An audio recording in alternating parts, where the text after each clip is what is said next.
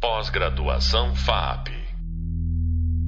Mercado de alto padrão.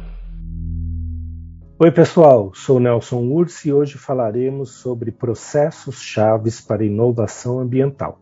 Vamos compreender em específico os processos chaves da desmaterialização. Nada mais é do que uma série de ações e atividades de designers e cidadãos dentro do tema que a gente vem abordando. Estamos recebendo o doutor Euclides Vital, graduado em administração, licenciado em filosofia, especialista em perícia ambiental, administração de marketing e em psicopedagogia. Doutor e mestre em comunicação, trabalhou por mais de 20 anos em empresa própria, realizando sistemas de melhoria focado em produção mais limpa e segurança ocupacional para os diversos segmentos da indústria. Euclides, seja muito bem-vindo. A gente vai falar um pouco sobre esse outro lugar do design, o lugar do design em que ele está já atuando dentro do antropoceno, do, dentro das condições ambientais e sociais, certamente, de todo um processo de criação-projeto. Para isso, eu apresento os temas de um modo geral e aí a gente é, vai discorrendo sobre eles. Em inovação ambiental, a gente tem uma série de fatores, uma série de é, possibilidades, e dentre eles tem um processo de desmaterialização, que não é necessariamente apenas tirar matéria, mas sim trabalhar com toda a evolução tecnológica que vem sido ofertada, tanto do ponto de vista de mercado quanto da, do ponto de vista doméstico.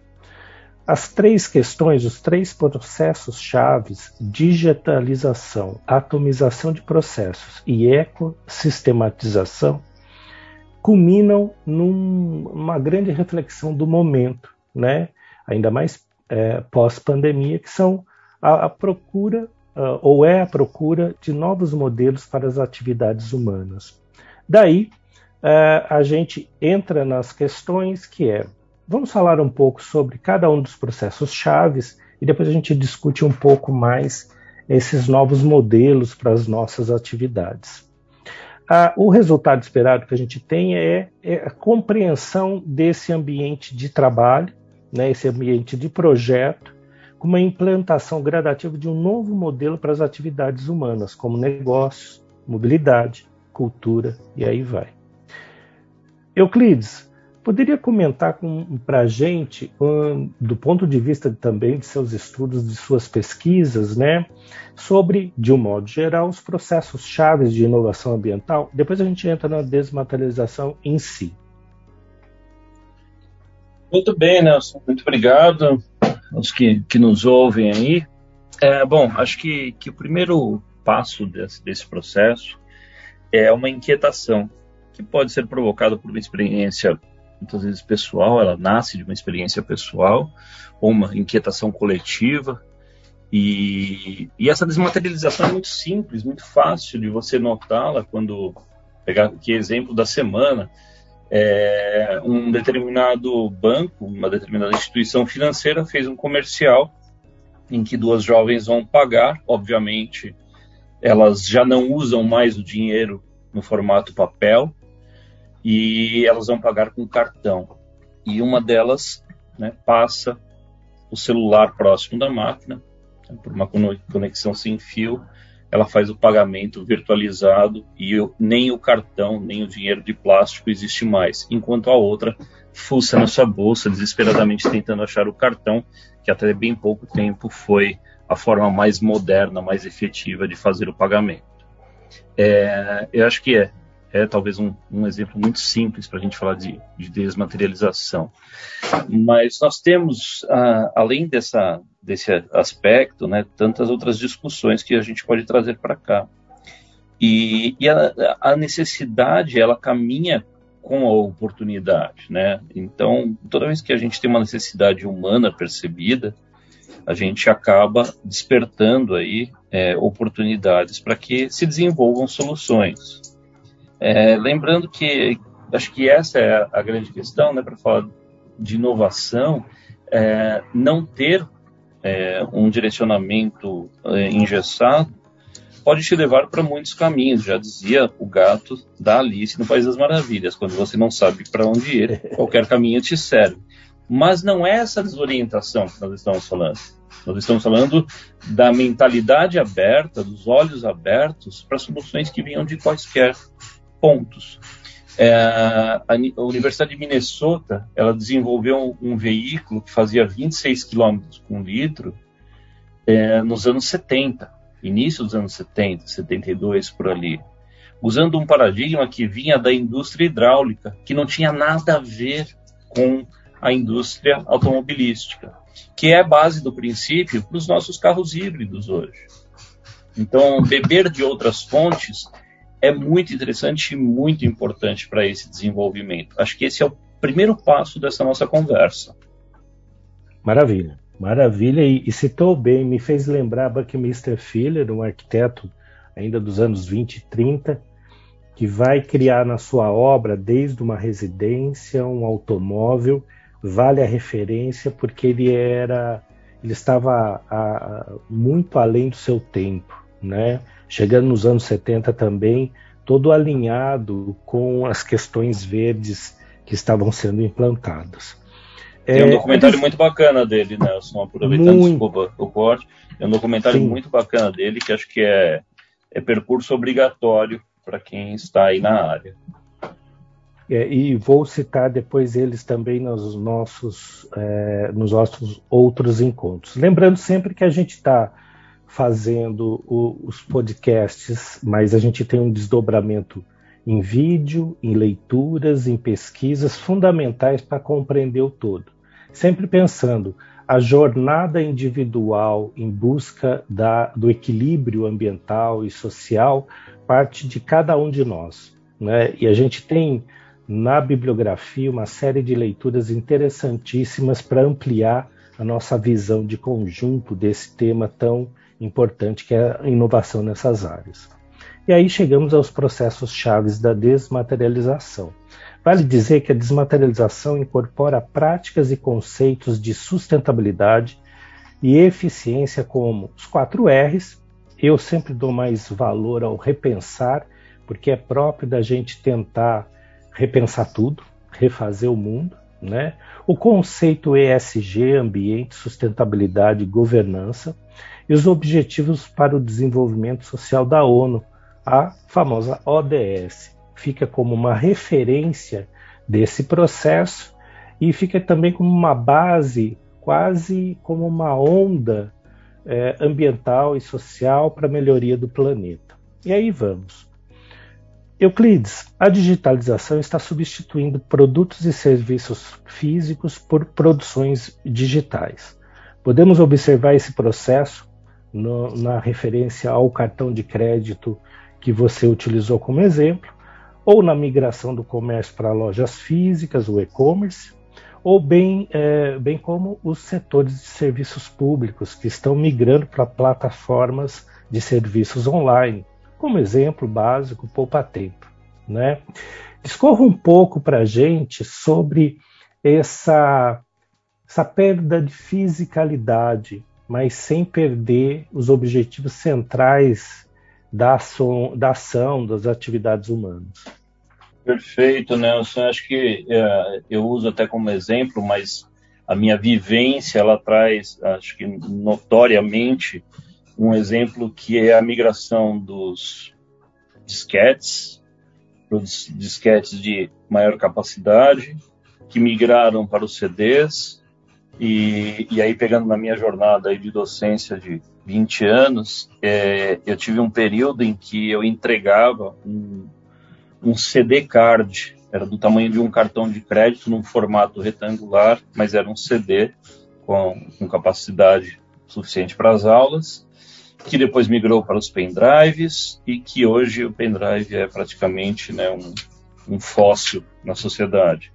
A gente tem recursos de armazenamento muito mais seguros, muito mais estáveis e, principalmente, acho que a gente entra no contexto da não distância. Onde eu estiver, que eu tiver a conexão, eu terei acesso né, ao meu ambiente e aos meus arquivos. Acho que esse é talvez o, o primeiro passo. a gente pode falar também um pouco, Nelson, acho que dessa, dessa busca de eficiência. Né? Não, é, eu não acredito que se substitua é, sempre pensando em volume, tá? Sempre haverá é, uma questão de exceções. Então, por mais que eu digitalize a música, sempre haverá o apreciador do vinil. Ponto. Só que se a gente pensar em volume, né, são pouquíssimos dentro de uma sociedade.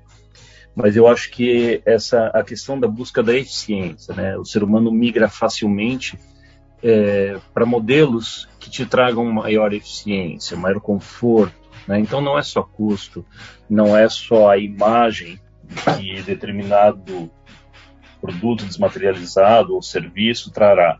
É sempre a eficiência. Quando você fala do e-commerce, é, foi potencializado por um, né, um, incentivo, um incremento horrível que foi esse ciclo pandêmico, mas o e-commerce ele só é, funciona porque ele é eficiente, porque ele te traz uma percepção de ganho.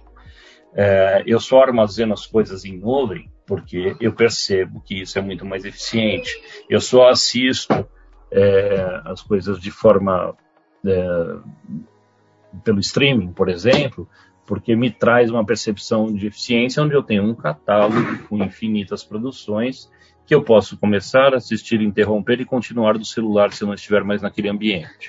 Acho que esse é o principal ponto. Perfeito. Perfeito, e, e acho que é, esse é o. Quando a gente está falando em sustentabilidade, mais do que propriamente é, deixar a fisicalidade de lado, mas é ter essa eficiência mesmo nas nossas ações. Isso já nos demanda a última questão do próprio podcast, do próprio tema, que é essa repensar os, as novas atividades, né? A gente repensar até a, a humanidade. Segundo ponto, Euclides, isso é, tem sido é, colaborado por várias áreas, que é a atomização de processos. Nós vemos, vimos que a industrialização, é, primeiro era uma questão de é, fornecer bens para o cidadão, o indivíduo, e depois, um segundo momento, já ali com a indústria a pleno vapor no pós-guerra, a questão da indústria de massa e depois a indústria de mercado de consumo, né? A atomização de processos está mudando os modelos de produção em direção à manufatura aditiva e ao design personalizado. As práticas do it yourself, faça você mesmo, os processos maker e os Fab Labs são exemplos desta nova postura. Processos como impressão digital, corte a laser, CNC, são exemplos desta produção customizada que propicia produzir objetos e ações de modo personalizado, e de baixo impacto produtivo ambiental. Ou seja, a gente, em vez de produzir mil peças de um determinado produto, a gente vai produzir uma, dez, cem, conforme a demanda em si de compra ou de consumo. Mas não é só isso, né, Euclides? A gente já discutiu também a, a atomização, é, não só na produção, mas no processo do design. Então a gente tem também módulos de criação, módulos de projeto dentro desse todo, discutindo até a essência do design, que era uma disciplina ou um, uma profissão, o designer, para uh, uh, projetar as coisas, né? no primeiro momento ali século XIX, início do século XX. Euclides, o que a gente pode explorar mais sobre esta questão da atomização? Né? Ou seja, picar em módulos, picar em templates, é, diminuir o impacto de produção, é com você. Maravilha, Nelson. Acho que a gente vem é, sempre pensando nesse contexto da época, né? Tudo isso está acontecendo no momento em que nós temos é, não só a disponibilidade do Big Data, mas como nós temos também a possibilidade do uso dele, e aí entra realidade virtual, entra né, o uso é, eficiente, bacana dos algoritmos. Então a gente tem é, integrado a um momento em que essas coisas acontecem, né, capacidade de leitura de dados numa velocidade enorme, compilação disso e, e, e acho que, que, apesar de nunca termos sido tantos, é, nunca fomos tão individuais, né, nunca buscamos tanto essa individualidade. Então, eu acho que todo esse cenário se desenha em torno dessa individualidade, não só faço né, na minha impressora, mas faço customizado, adaptado, é, e isso traz um conceito que acho que é a, a grande matriz desse grande momento, que é a colaboração. Né? Também nunca se falou tanto em eventos, ações, desenvolvimentos colaborativos é, viabilizados por toda essa desmaterialização. Eu não preciso mais do livro físico, e se eu for compartilhar com alguém que está na Suécia, é, fazer o envio do livro físico. Né? Nós abrimos juntos, compartilhando a mesma tela, e desenvolvemos ideias e compartilhamos aberto ou não aberto com outras comunidades. Acho que esse é um, um, um ponto incrível, acho que é um ponto é, para mim, quanto, quanto pessoa da, do século passado, né? Acho que, que isso é fabuloso. A gente nota e percebe isso de maneira muito muito clara e, e os resultados, né? Acho que a gente sempre mede bastante por resultados. É, eles são expressivos, eles são fabulosos. Né? Então, acho que esse é o primeiro grande ponto. Ah, essa sociedade provocativa e provocada também acho que é importante. E lembro que uma vez, é, num diálogo, uh, falávamos sobre algumas séries, uma, inclusive que, que, está relançando aí é, alguns episódios, e ela foi idealizada é, usando recursos de big, big data, né? E sempre haverá, ainda que, que houvesse o temor, puxa, né, seremos consumidos ou consumidores de um sistema, mas sempre haverá o espaço né, humano para interferência nessas obras. Sempre haverá a provocação, sempre haverá o dissidente. E, e é aí que as coisas também acontecem. Não só, mas também acontecem. Eu acho que, que essa, essa provocação humana, esse desconforto permanente humano, porque o gato nasce gato e morre gato. Né? Se você deixar ali disponível para ele é, um pote de, sei lá, de painço, ele não vai experimentar o painço. É, o ser humano ele, ele, ele vai olhar para o painço e ele vai idealizar algumas coisas, vai provar, vai queimar, vai cozinhar, é, cozinhar, desculpa, cozer. E aí a gente vai ter tantas outras interferências é, humanas que vão gerar resultados. Né? Então, acho que essa capacidade humana, essa, essa matriz humana de inquietação é, é fator decisivo nisso. Muito bem. E assim a gente chega na grande questão, é, não só da nossa, dos nossos processos chaves de inovação ambiental, mas até da maneira que a gente deve observar os próprios produtos do design, que é a ideia de uma visão sistêmica. No nosso caso aqui da desmaterialização, o termo utilizado, e vale a citação do Instituto para o Futuro, a gente tem aí uma, uma referência bibliográfica de um link do site deles, que é muito importante, eles definem, fazem esse, esse aglutinar de ideias, a ecossistematização é um processo-chave de desmaterialização que pode incorporar os processos anteriores, pois acompanha o planeta, a cidade e o indivíduo. Considera as questões ambientais e sociais que chegam do passado e trabalha em prol de um futuro em equilíbrio para a Terra. Nada mais é do que a visão sistêmica que a gente vem aprimorando via design thinking dentro do design dentro do mercado, mas a ecossistematização significa um ponto fundamental, que é a ecoalfabetização também, ou seja, não só a gente pensa é, num elemento, mas dentro de um contexto, mas a gente pensa como isso pode chegar no indivíduo comum, na pessoa comum. Euclides, falando sobre visão sistêmica e falando sobre sustentabilidade, o que, que você tem para trazer para a gente? Bom, a visão sistêmica é, é fator determinante, né? É, a gente tem um estudo clássico. Se alguém tiver curiosidade, busque na, na pesquisa Parachute Cats Bornell, né, vai trazer o caso da nação Dayak, que em 1955 morria pela malária. A OMS pulverizou DDT, um organoclorado não biodegradável, hoje proibido, que age no sistema nervoso central e controlou a malária, já que a malária né, é propagada pelo mosquito. Tempos depois, todas as, as casas né, começam a ruir ao mesmo tempo.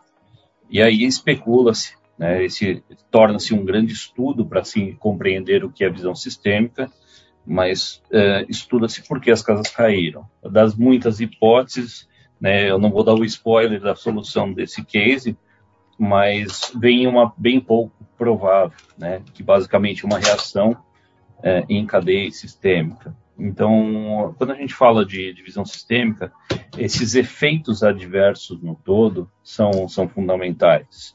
Compreender que, quando em certo momento, já há mais de uma década, moradores de rua né, em Londres se manifestam contrários ao que seria o sopão da madrugada nosso, é, faz com que a gente entenda que eles tinham outras necessidades que não era a alimentação na madrugada, né, muito mais o aquecer-se, abrigar-se e assim por diante. É, então a gente né, tem que parar, é, talvez com uma arrogância, talvez a palavra não seja a mais, mais gentil nem a mais adequada, mas é uma, uma arrogância da expressão colocar-se no lugar do outro. Lembro de um grande amigo que é professor deficiente visual, 100% cego, e ele me, me submeteu a uma dinâmica dessas de confiança que você coloca à venda e depende da guia de alguém, apagou as luzes da sala, só que ele estendeu demais, né? Ele estendeu muito e eu comecei a ficar bem aflito, né? Comecei a ficar bem desconfortável. E ao término, né, tirando a venda, eu falei para ele, nossa, me colocando no teu lugar, é, que, que difícil adaptação, né? E aí ele falou, toma cuidado, você nunca esteve no meu lugar você sempre teve a garantia que o experimento seria interrompido. Ainda que eu passasse pelas aflições, colocar-me no lugar dele é, era impossível. Então, a empatia, a sensibilização são fundamentais. Né? É, enxergar o lugar do próximo também, mas o diálogo precisa ser aproximado. Você precisa trazer sistemicamente as partes interessadas, os stakeholders, ou seja, qual for o nome que a gente dê, para falar, né? para expressar, para demonstrar, para relatar, para que as coisas caminhem aí sim de forma integrada, não só sistêmicas, mas integradas de fato, com resultados que sejam é, resultados é, mais do que esperados, resultados que tragam resultados que sejam proveitosos, que sejam é, agregadores, né? e aí sistemicamente isso é um ciclo, como tudo que é vivo, como tudo que, que se relaciona, né? De consequências. Elas podem ser negativas, podem ser positivas, e a gente busca, obviamente, né, sempre o mais positivo é, para todos. Me fez lembrar uma fala sua no podcast 1 dessa série, em que a gente estava falando sobre design e sustentabilidade, uma das primeiras palavras que você citou, ou a expressão, olhar globalmente, atuar localmente, ou a ideia do local. É, acho que realmente a gente tem muito a fazer a partir é, de nós, enquanto indivíduos cidadãos, e para realmente atingir é, um nível social, né? Chegamos ao fim, muito obrigado, Euclides. Chegamos ao fim do podcast. Hoje falamos de processos chaves para inovação ambiental, em em específico desmaterialização. Lembro-lhes que a gente tem um outro tema muito relacionado que chama Design Centrado no Humano, que abordaremos em outro podcast e outro hub visual. Gostaria de ressaltar alguns pontos importantes que conversamos hoje. A desmaterialização incorpora práticas e conceitos de sustentabilidade e eficiência. A digitalização está substituindo os produtos e serviços físicos por versões digitais. E o professor Euclides nos colocou a grande questão: eficiência.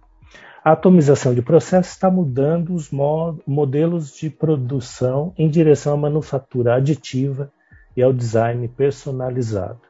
Cria um campo diferente ou ampliado de atuação desse profissional, mas também nos dá a liberdade de errar talvez com mais rapida, rapidez e principalmente propor novas soluções cotidianas.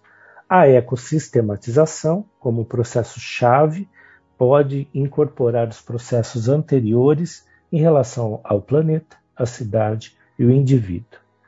Vale ressaltar que todo esse ambiente de trabalho está relacionado onde a gente vive. E muito mais de 50% desde o início desse século, 2005, 2007, a cidade é nosso ambiente cotidiano. Então, ela, como um ecossistema cotidiano de atuação que envolve todas as atividades humanas, ela nos propõe a reflexão sobre o fazer diário de cada indivíduo e a troca de conhecimento, alfabetização, com todos os atores ou stakeholders envolvidos. Vale dizer que estamos à procura, ainda mais nesse momento, ainda que a pandemia per persiste, pensarmos novos modelos para as nossas atividades diárias. Você acabou de ouvir mais um podcast sobre o tema Processos Chaves para Inovação Ambiental, com uh, ênfase na desmaterialização, com o convidado professor doutor Euclides Vital. Você poderá saber mais no Hub Leitura. O próximo podcast irá abordar sobre os temas Design e Empreendedorismo Global. Até lá! Pós-graduação FAP Mercado de alto padrão.